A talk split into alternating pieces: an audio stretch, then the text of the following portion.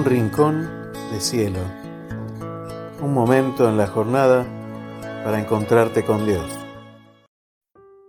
El ángel del Señor anunció a María, y concibió por obra y gracia del Espíritu Santo.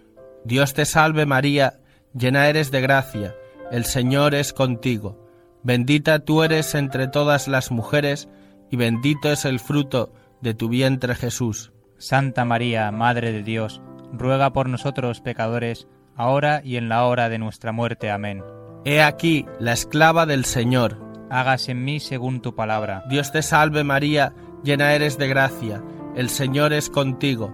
Bendita tú eres entre todas las mujeres, y bendito es el fruto de tu vientre Jesús. Santa María, Madre de Dios, ruega por nosotros pecadores, ahora y en la hora de nuestra muerte. Amén. Y el Verbo se hizo carne. Y habitó entre nosotros. Dios te salve María, llena eres de gracia, el Señor es contigo. Bendita tú eres entre todas las mujeres, y bendito es el fruto de tu vientre Jesús. Santa María, Madre de Dios, ruega por nosotros pecadores, ahora y en la hora de nuestra muerte. Amén. Ruega por nosotros, Santa Madre de Dios, para que seamos dignos de alcanzar y gozar las promesas de nuestro Señor Jesucristo. Amén. Infunde, Señor, tu gracia en nuestras almas, para que los que hemos creído por el anuncio del ángel, la encarnación de tu Hijo Jesucristo, por los méritos de su santísima cruz y pasión, seamos llevados a la gloria de la resurrección. Por el mismo Jesucristo nuestro Señor. Amén. Gloria al Padre y al Hijo y al Espíritu Santo. Como era en el principio, ahora y siempre, por los siglos de los siglos. Amén. Gloria al Padre y al Hijo y al Espíritu Santo. Como era en un principio, ahora y siempre, por los siglos de los siglos. Amén. Gloria al Padre y al Hijo y al Espíritu Santo. Como era en un principio, ahora y siempre, por los siglos de los siglos. Amén.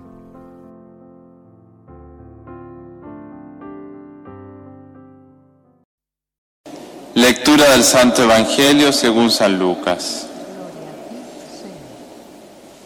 En aquel tiempo dijo Jesús a sus discípulos, un hombre rico tenía un administrador a quien acusaron ante él de derrochar sus bienes. Entonces lo llamó y le dijo, ¿qué es eso que estoy oyendo de ti? Dame cuenta de tu administración porque en adelante no podrás seguir administrando. El administrador se puso a decir para sí, ¿qué voy a hacer? Pues mi Señor me quita la administración. Para acabar, no tengo fuerzas. Mendigar me da vergüenza. Ya sé lo que voy a hacer para que, cuando me echen de la administración, encuentre quien me reciba en su casa. Fue llamando uno a uno a los deudores de su amo y dijo al primero, ¿cuánto debes a mi amo? Este respondió, cien barriles de aceite. Él le dijo, toma tu recibo, aprisa, siéntate y escribe cincuenta. Luego dijo a otro, ¿y tú cuánto debes? Él contestó, cien fanegas de trigo le dice, toma tu recibo y escribe 80. Y el amo alabó al administrador injusto porque había actuado con astucia. Ciertamente los hijos de este mundo son más astutos con su propia gente que los hijos de la luz. Y yo os digo, ganaos amigos con el dinero de iniquidad, para que cuando os falte os reciban en las moradas eternas. El que es fiel en lo poco, también en lo mucho es fiel. El que es injusto en lo poco, también en lo mucho es injusto. Pues si no fuisteis fieles en la riqueza injusta, ¿quién os confiará la verdadera? Si no fuisteis fieles en lo ajeno, lo vuestro, ¿quién os lo dará?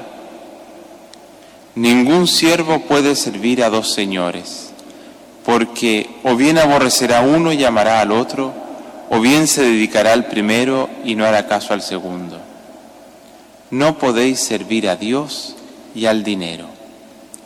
Palabra del Señor.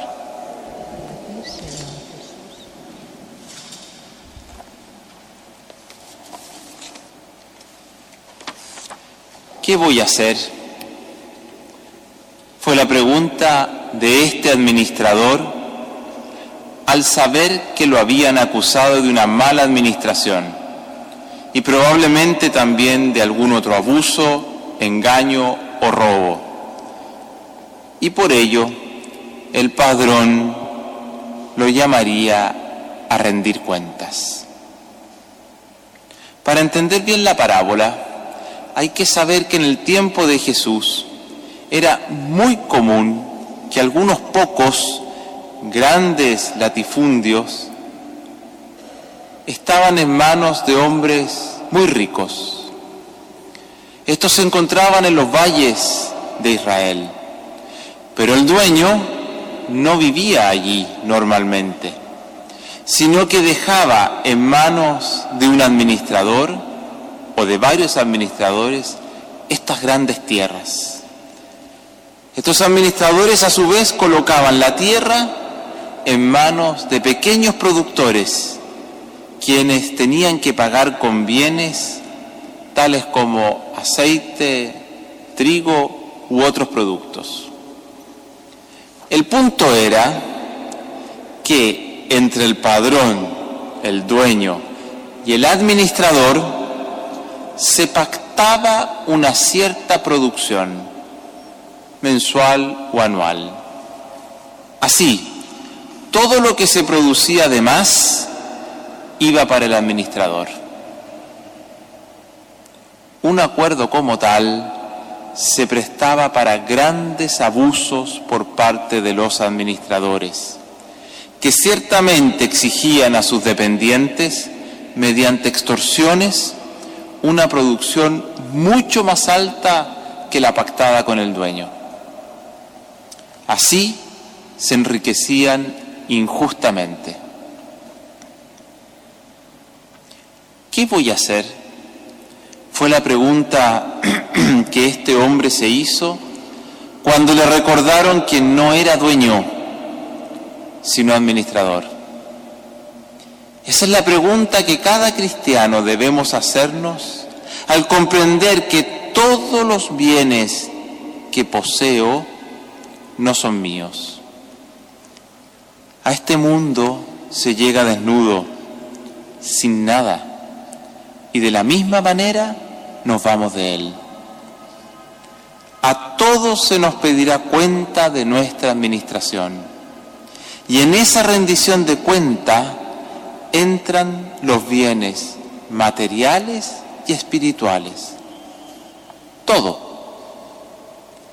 La vida espiritual cristiana no consiste solo en cuidar los necesarios momentos de oración y los imprescindibles sacramentos, sino que en vivir según los criterios del Espíritu de Dios.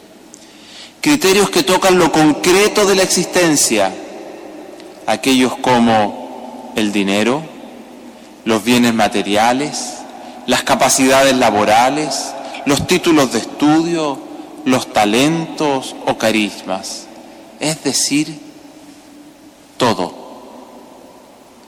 Pero muy mezquino sería administrar bien solo por miedo a la rendición de cuentas. Eso no es cristiano. Un buen administrador es aquel que conoce la voluntad de su Señor, administra en función de esta, hace llegar a todos esos bienes y los hace llegar a sus verdaderos destinatarios y no acumula para sí. ¿Qué voy a hacer? se preguntó este hombre atrapado en su injusticia. Jesús no alaba su ser deshonesto, sino que el posible pequeño paso de conversión que tuvo, quizás fue mínimo, pero lo tuvo. ¿Cuál fue este paso de conversión que mereció la alabanza de Jesús? Al reflexionar este administrador, por primera vez piensa en el otro. Renuncia a sus ganancias y decide construir amigos con los cuales consolidar un futuro. Hermanos y hermanas, pensar en la eternidad y en el futuro que allí nos espera nos obliga a comprender que las riquezas de esta vida son para compartirlas y que las relaciones humanas fundadas en el amor son la verdadera riqueza de nuestro existir.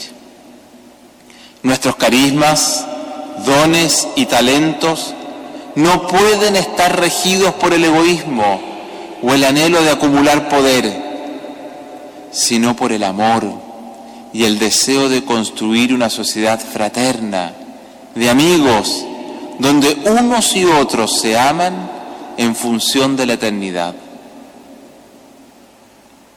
Al hombre de esta parábola le faltaba aún mucho camino de conversión por recorrer, pero esa pequeña luz de esperanza encendida en su interior le hizo descentrarse de sí mismo, alzar la mirada, ampliar sus horizontes y comprender que el futuro, aquel futuro eterno, se juega aquí y ahora en la construcción de relaciones humanas y sociales fundadas en el amor.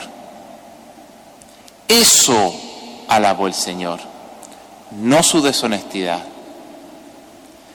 Dijo Jesús, ganaos amigos con el dinero de iniquidad, para que cuando falte os reciban en las moradas eternas. ¿Qué voy a hacer? La respuesta la conocemos, pero no es fácil. Incomoda porque toca todo nuestro ser, lo espiritual y lo material.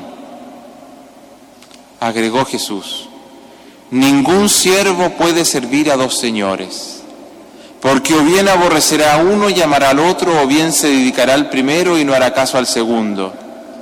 No podéis servir a Dios y al dinero.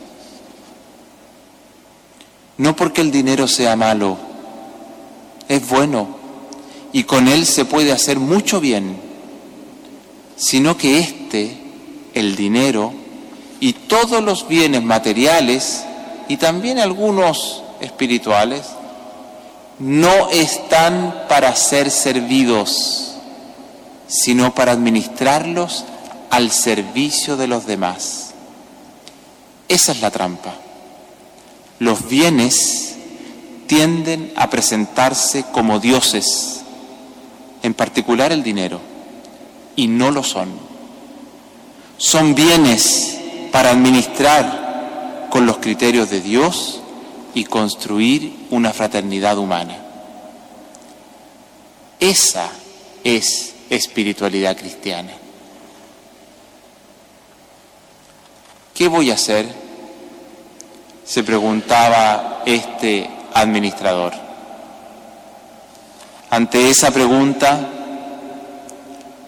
un querido santo de mi patria, Chile, San Alberto Hurtado, respondía, haré siempre lo que Cristo haría en mi lugar.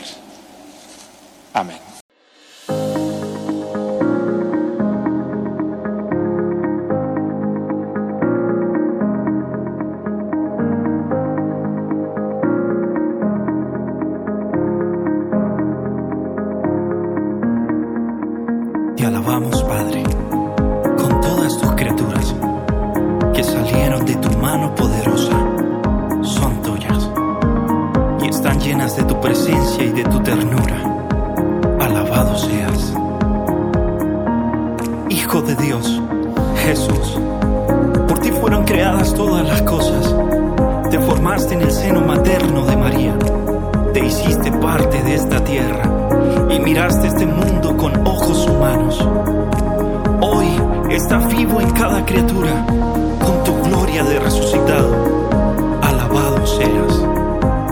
Espíritu Santo, que con tu luz orientas este mundo hacia el amor del Padre y acompañas el gemido de la creación.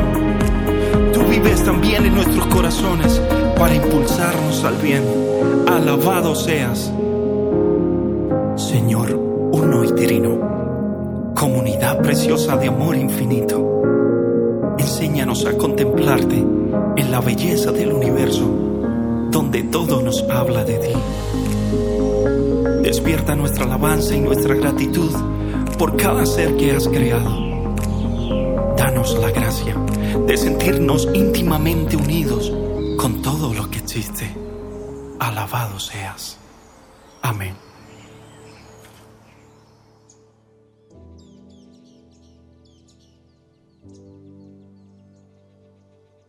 Un saludo a todos aquellos que estáis y os agradezco de corazón que me hayáis invitado a esta reflexión y en concreto en el capítulo tercero de la encíclica Laudato Si.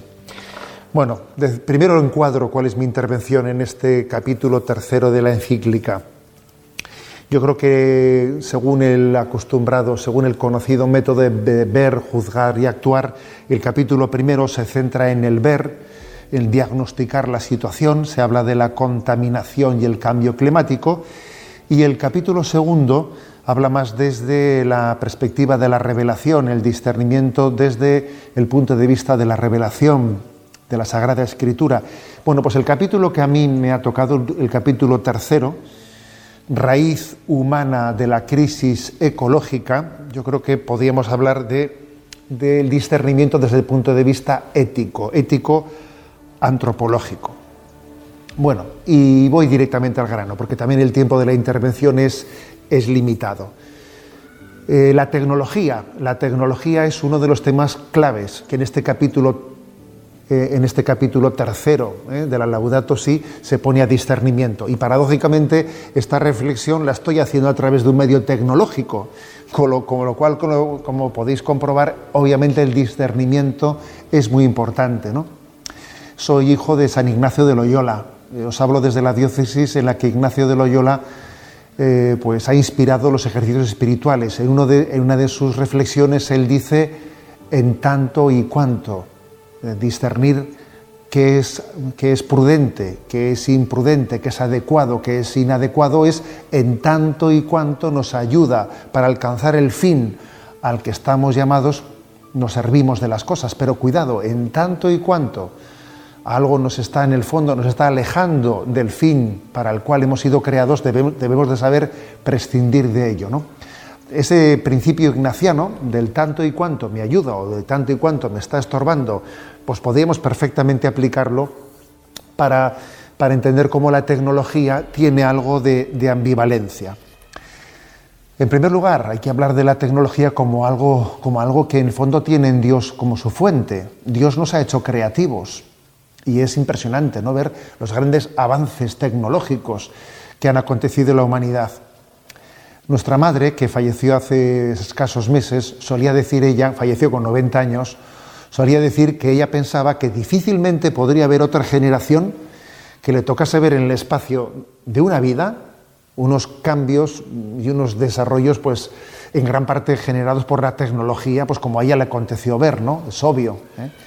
Es obvio que eso, que eso ha sido así. Alguien que, de 90 años, recientemente fallecidos, podéis imaginar pues el, cambio de paradigma y de desarrollo que haya visto, ah, pudo observar el desarrollo especialmente por motivo de la, de la tecnología. ¿no? Y eso en principio pues no tiene que ser sino motivo de alabar a Dios, porque forma parte de un mandamiento divino, ¿no?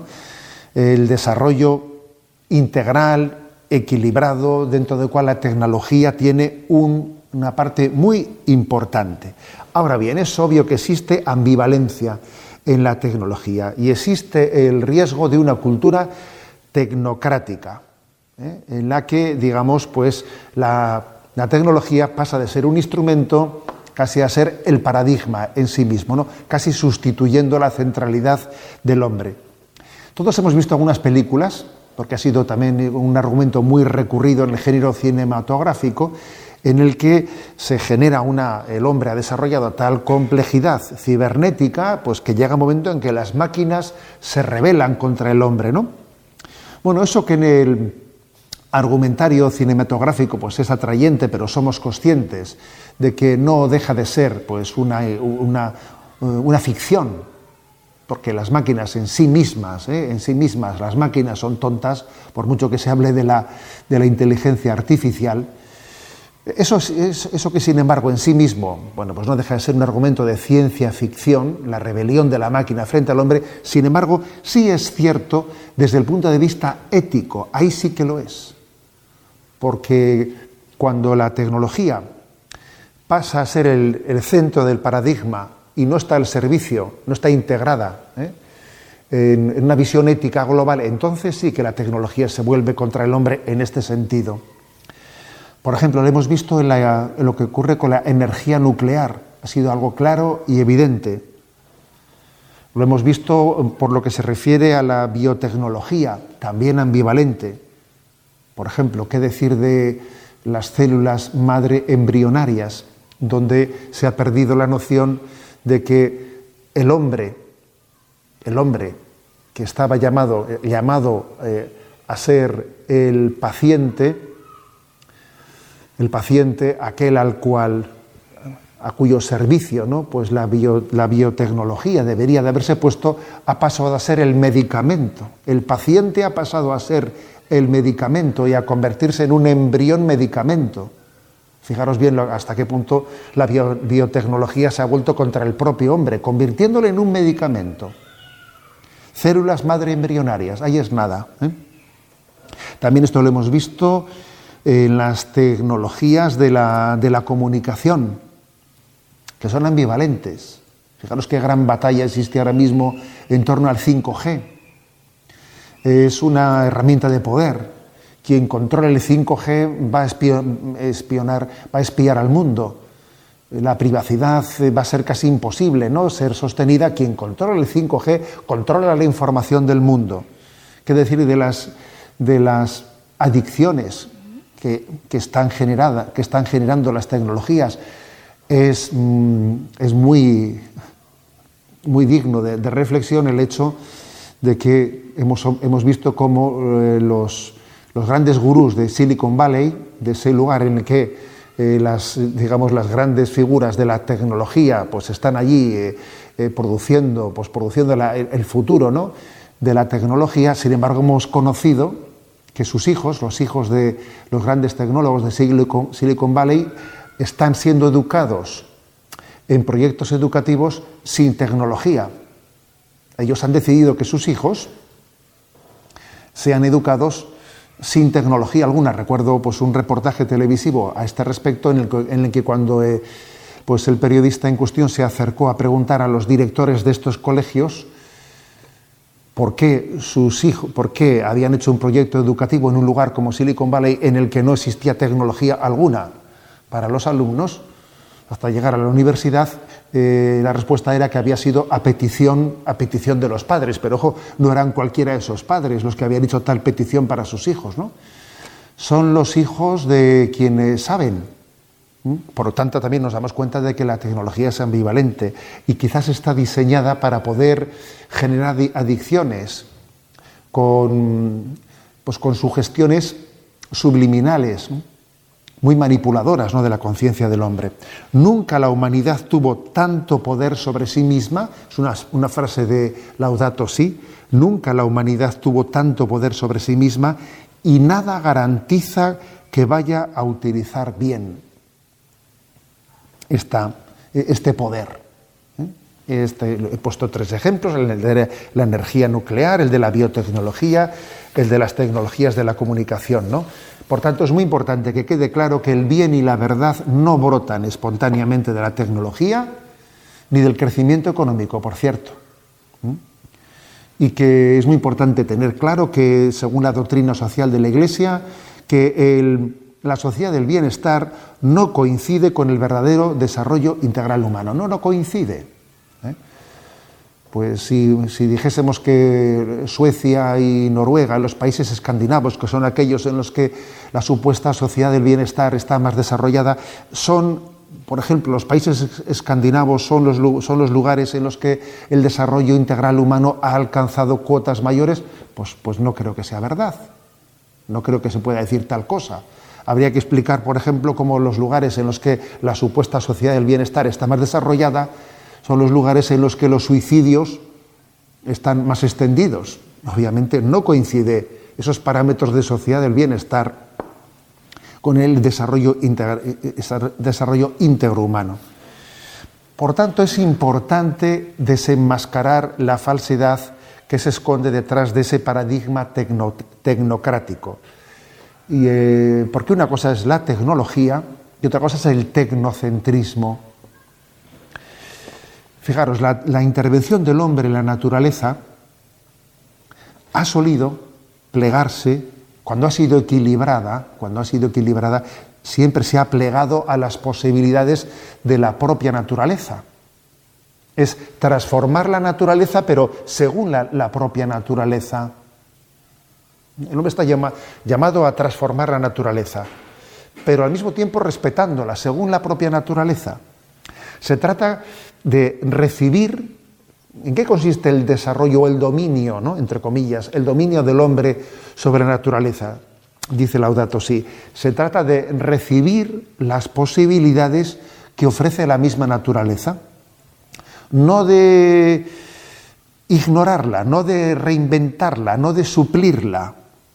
Recibir lo que la misma realidad natural de suyo permite, como tendiendo la mano. Siempre es bueno poner algún ejemplo práctico. Una cosa es que el hombre intervenga en la naturaleza para sanar, por ejemplo, la esterilidad. Sanar la esterilidad. Y otra cosa es que pretenda, que pretenda fabricar la vida. Cuando el hombre pretende fabricar la vida al margen del acto de amor, haciendo ¿no? pues del inicio de la vida un acto tecnológico, supliendo el acto de amor, en vez de entender que la, que la verdadera ciencia debería de consistir en buscar la sanación de la esterilidad humana, para que el acto de amor pueda ser fecundo, entonces estamos, estamos interviniendo contra la propia naturaleza, porque la naturaleza ha querido unir el inicio de la vida a un acto de amor. Y se, presenta una ciencia que pretende fabricar la vida en un laboratorio. Por lo tanto, es muy interesante lo que dice Laudato Si de entender, eh, de entender que eh, esa intervención sobre la naturaleza está llamada a hacerse según las posibilidades que ofrece la propia naturaleza, recibir lo que la, lo que la propia naturaleza de, sí, de suyo quiere darnos. Y por lo tanto, el paradigma tecnocrático no respeta la propia naturaleza. Y además es muy difícil, desde ese paradigma de, tecnocrático, no ser dominado por la propia lógica de la, de la tecnología. La tecnocracia se traduce en dominio, en poder, más allá del bien del hombre. Se puede hacer, a ver si soy yo el primero que lo hago. Eh, la carrera por la clonación, por ejemplo. ¿Eh? La carrera yo, yo he sido el primero, yo he sido, pues ha sido una carrera en la que se ha visto claramente que la clonación no tenía, tenía como primer objetivo la lucha por el poder.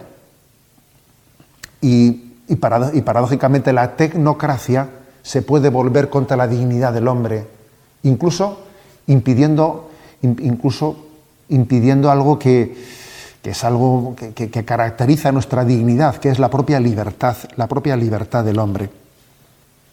No estamos diciendo con esto, no estamos proponiendo un volver a las cavernas, lo dice Laudato, sí, está bien esa expresión. Aquí nadie pretende volver a las cavernas, ¿no? Pero sí apostar por avances tecnológicos que sean positivos, sostenibles, integrados al servicio del bien integral del hombre. Hemos visto cosas en, este, en esta en esta desviación ¿no? hacia, hacia, el paradigma tecnocrático que son muy curiosas. Por ejemplo, ¿os habéis dado cuenta que esto, este, este paradigma tecnocrático, ha tenido lugar al mismo tiempo en que, por ejemplo, eran despreciadas las letras? Se ha, se ha reducido el concepto de ciencia a lo tecnológico y a lo experimental. Y, por ejemplo, la filosofía no es científica. Por ejemplo, la literatura no es científica, la teología no es científica. ¿Quién ha dicho que no sea científica? ¿Quién ha dicho que lo científico es exclusivamente lo experimental, ¿no? O lo tecnológico. Existen otro tipo de ciencias. La filosofía, claro que es una ciencia.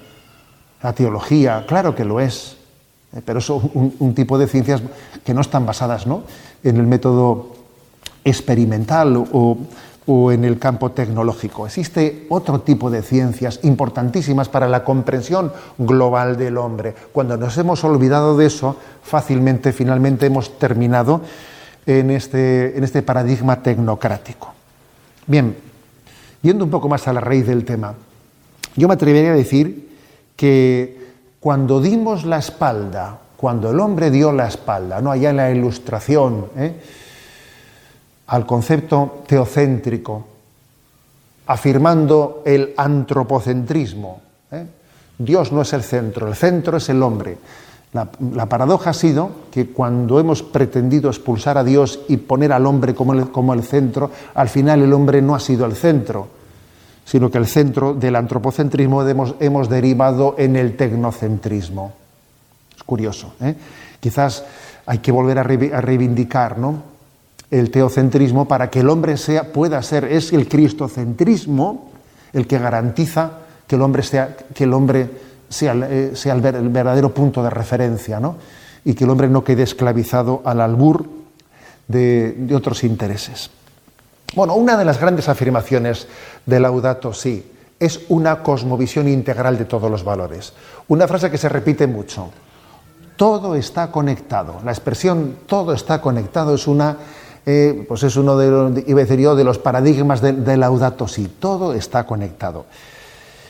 Y entonces, bueno, pues por ejemplo, ¿no? leo el punto ciento, leo dos o tres frases del punto 117. Cuando no se reconoce en la realidad misma el valor de un pobre, de un embrión humano, de una persona con discapacidad, por poner algunos ejemplos, difícilmente se escucharán los gritos de la misma naturaleza. Todo está conectado. ¿Y qué tiene que ver eh, el cambio climático? ¿Y qué tiene que ver el respeto de la biodiversidad con la atención a un pobre? ¿O con el respeto a la dignidad de un embrión humano sin convertirlo en un medicamento? ¿O sin hacerlo objeto de una producción en un, en un laboratorio? Pues todo está conectado. Tiene mucho que ver, muchísimo que ver. Dice, si el ser humano se declara autónomo de la realidad y se constituye en dominador absoluto, la misma base de su existencia se desmorona, porque en vez de, desempeñar su papel colaborador de Dios eh, con la creación humana, el hombre, el hombre suplanta a Dios y con ello provoca la rebelión de la, eh, la, rebelión de la, de la naturaleza. Bueno, pues eh, esta es una, una afirmación, ¿no? La afirmación podemos traducirla en que no hay ecología sin una adecuada antropología. No hay ecología sin una adecuada antropología. ¿eh? Por ejemplo, es absolutamente, lo dice el punto 120, no es compatible la defensa de la naturaleza con la justificación del aborto. ¿Cómo puede hacerse tal cosa? Repito, no hay ecología sin una adecuada antropología. Cuando, cuando hemos dejado de, de hablar del alma, ahí se ha producido una inversión antropológica muy grande.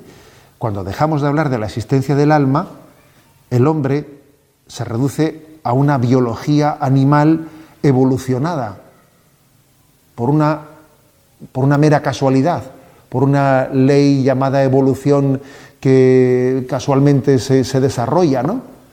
Y entonces es muy difícil, si esto es así, es muy difícil pues pedirle al hombre la responsabilidad sobre el futuro de la humanidad. A ver, si yo soy mera biología evolucionada por casualidad, a mí que no me pidan a mí que no me pidan una responsabilidad sobre el destino de la humanidad. Es que en el fondo, cuando hemos olvidado la dignidad propia del hombre, cuando hemos olvidado la existencia del alma, entonces hemos dejado, hemos puesto el piloto automático ¿no? de, de una serie de procesos utilitaristas que no, hay quien, obviamente, quien los gobierne.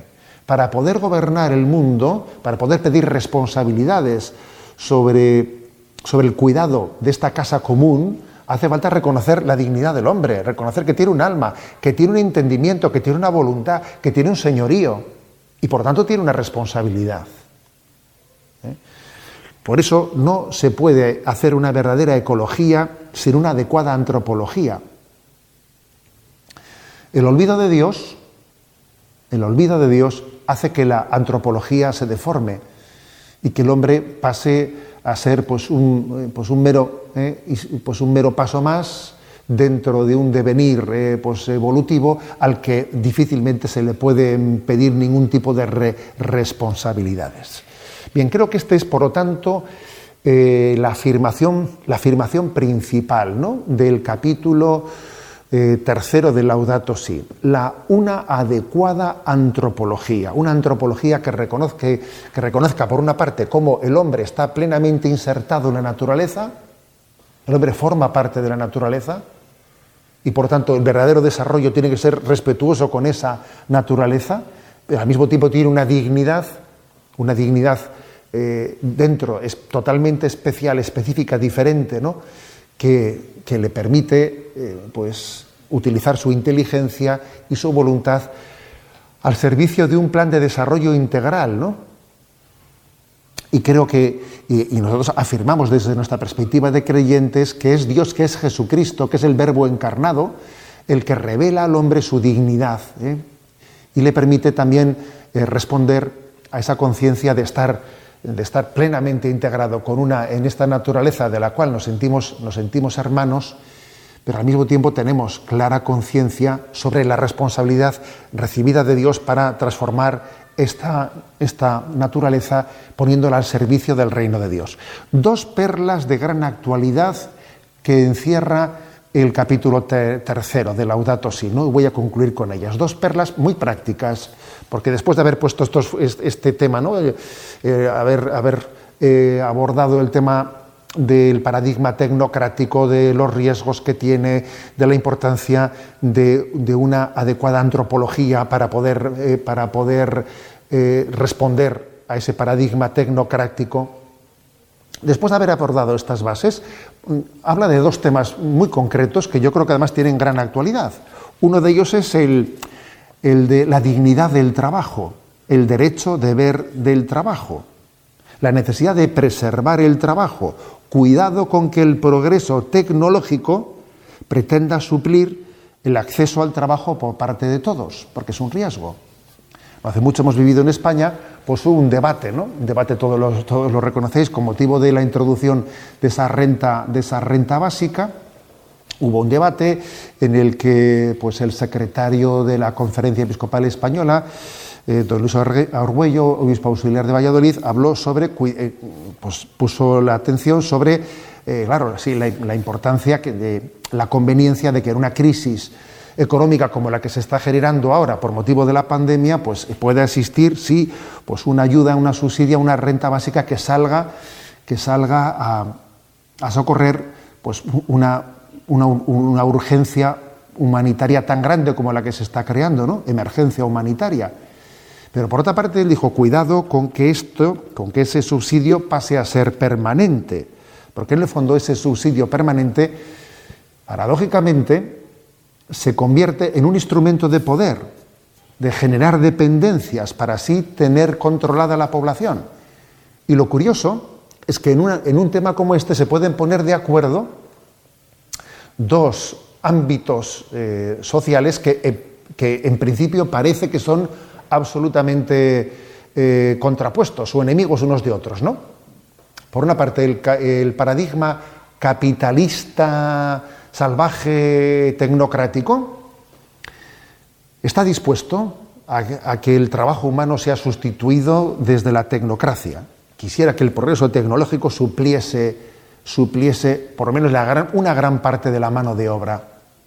Ese paradigma del capitalismo salvaje tecnocrático estaría perfectamente dispuesto a, que hubiese una renta básica para, para sostener a, todos, a, toda esa población que es innecesaria desde ese paradigma tecnocrático. No necesito trabajadores, cuantos menos trabajadores, mejor. Ya les daremos una, una, paga, una paga de sostenimiento rentable. de una renta mínima, ¿no?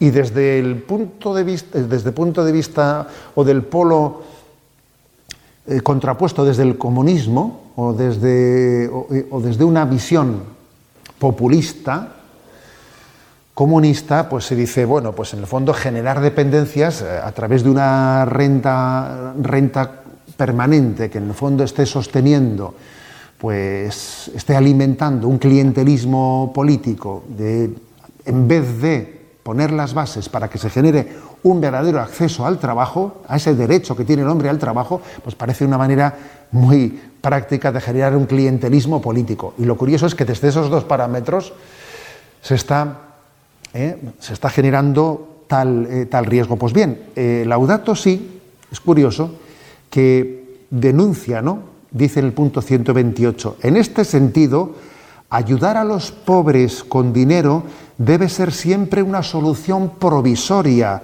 para resolver urgencias, dice Laudato sí. El gran objetivo debería ser siempre permitirles una vida digna a través del trabajo el Papa Franciscus Dixit, ¿no? Curiosamente en ese debate, don Pablo Iglesias había acusado al secretario de la conferencia episcopal de, hacer una afirmación que era contraria al Papa Francisco, de contraria nada. Fijaros lo que el Papa Francisco dice explícitamente en la encíclica Laudato Si, ¿eh? lo voy a volver a leer. En este sentido, ayudar a los pobres con dinero debe ser siempre una solución provisoria para resolver urgencias. El gran objetivo debería ser siempre permitirles una vida digna a través del trabajo. ¿Por qué? Porque el trabajo, el trabajo es el ámbito del desarrollo personal, en el que hay distintas dimensiones básicas para la dignidad del hombre que son, que son desarrolladas, como la creatividad, como la proyección de futuro, como el desarrollo de las capacidades, como el ejercicio de las virtudes, como la comunicación con los demás, como incluso la actitud de adoración, de adoración, del Dios mismo que nos ha dado la capacidad de trabajar y de transformar el mundo. Los trabajadores, los obreros, los artesanos, dicen, son los que aseguran la creación. El trabajo es la mejor manera de preservar la creación. Lo dice Laudato Si, ¿eh? el trabajo es la mejor manera de preservar la creación. Cuando el tecnocentrismo pretende sustituir al trabajo, no estamos preservando la creación. Esta es una de las dos perlas, ¿no? De las dos perlas a las que me, a las que me refería. La segunda perla de, de discernimiento y de actualidad se refiere a el discernimiento en torno el discernimiento ético en torno a la innovación biológica. ¿Qué decir de los transgénicos, por ejemplo? ¿Eh? ¿Qué decir de los, de los transgénicos? Eh, pues para empezar, habría que recordar que, el, concepto de, transgénico también tiene un referente en lo que es el respeto del propio género humano. Es una, es una, una paradoja que a veces quienes, eh, pues desde posiciones ecologistas ideologizadas, ¿no? Eh, atacan eh, los transgénicos, sin embargo después defiendan la, bandera del transgénero humano. Es una, pues es una contradicción. Una vez más aquí hay que decir que la ecología o es integral, la ecología o es ecología humana o, es, una, es algo absolutamente contradictorio. Pero digo que en este capítulo tercero, se hace un discernimiento sobre ético sobre el valor o el juicio que, nos merece la innovación biológica, por ejemplo, referida a los transgénicos, ¿no? Esa intervención humana sobre vegetales, sobre animales, con mutaciones genéticas, gracias a las ciencias biotecnológicas, ¿no? Y dice que el juicio ético, pues es, complicado, es complicado porque difícilmente puede ser globalmente favorable o globalmente contrario, porque los riesgos muchas veces no están tantas veces no en la técnica misma.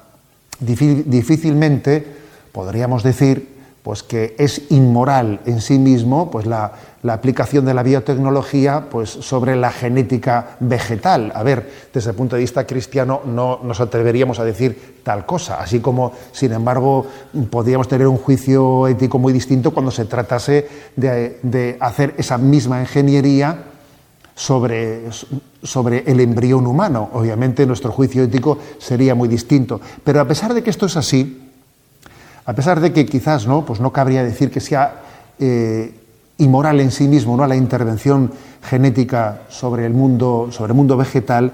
Sin embargo, dice Laudato Si algo muy interesante, que muchas veces los riesgos no están en la técnica misma, sino en la aplicación que después vaya a derivar esa técnica, lo que lleva consigo.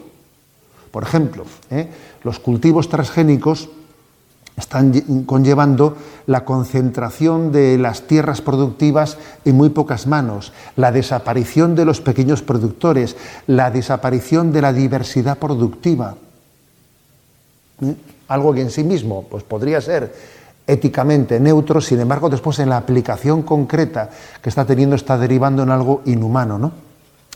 La producción, por ejemplo, de granos transgénicos estériles, que terminan obligando a los, campesinos a tener que comprarlos a las empresas productoras, acaba convirtiéndose, acaba poniendo la biotecnología al servicio del poder. ¿Os dais cuenta de lo que supone esto, no? Que se haya generado ¿no? pues, pues unos, unos granos transgénicos que sean estériles, de manera que el labrador no puede tener en los propios granos que, cultiva pues, la semilla para, para, su, para para la próxima cosecha. En ese momento ese, ese agricultor se convierte en un instrumento al servicio de una, de una estrategia de poder, de una empresa productiva. Los granos pasan a ser estériles. La biotecnología, cuando se pone al servicio del poder, en vez de al servicio del bien humano, obviamente es eh, claramente una expresión concreta de cómo también se necesita un discernimiento ético sobre la innovación biológica. Dos temas muy, muy concretos, eh, que son los quizás en los que aterriza eh, el tercer capítulo del Laudato Si, como me he referido, el de el derecho al trabajo, el trabajo como lugar en el que el hombre se dignifica y el verdadero elemento de transformación equilibrada del mundo y de la naturaleza y el discernimiento ético siempre eh, en el que siempre tenemos que estar atentos, ¿no? sobre la ambivalencia de la innovación eh, biológica cuando está interviniendo ¿no? genéticamente en los animales y en, los vegetales. Así pues, queridos hermanos, yo creo que entre las grandes eh, afirmaciones ¿no? que tiene Laudato Si, todo está unido, sí, todo está conectado. Eh, es una, la luz de la revelación y la luz también del discernimiento ético nos hace entender que, que en el fondo una de las claves para comprender esta interconexión de toda la realidad está en la antropología. ¿Por qué? Porque la antropología nos liga con Dios. La antropología nos liga entre nosotros y una equilibrada antropología nos liga con la naturaleza. Un punto eh, de encuentro en el pensamiento actual es la antropología. Es más, yo creo que la crisis de pensamiento de nuestros días está en la antropología. Repito que la clave de la crisis del pensamiento es la antropológica, porque cuando nos olvidamos de que en el hombre se encuentra la pregunta por Dios, se encuentra también la pregunta por la relación entre nosotros y la pregunta por nuestra, por nuestra dependencia de la naturaleza misma. Entonces, si, nos olvidamos de que es en la antropología donde todos esos, esos matices ¿no? encuentran su, su entrelazamiento, pues entonces, pues, paradójicamente, ¿no? resulta que la antropología es sustituida por la, por la, generalmente por la tecnocracia, ¿no? En donde no existe ese debido discernimiento ético. Muy importante este capítulo tercero, que obviamente se, liga a, este desarrollo. Ya sabemos que cada, eh, cuando se expone una asignatura, cada profesor tiende a decir que su asignatura es la importante. Y, también, y, sería un error que yo también dijese, el capítulo más importante de Laudato sí es el que me ha tocado a mí, el tercero no, no seré yo tan... ¿eh? tan eh, vamos, tan torpe de decir tal cosa, pero ciertamente os invito a todos ¿no? a hacer una lectura integral de esta encíclica, especialmente de este capítulo tercero. Un saludo a todos.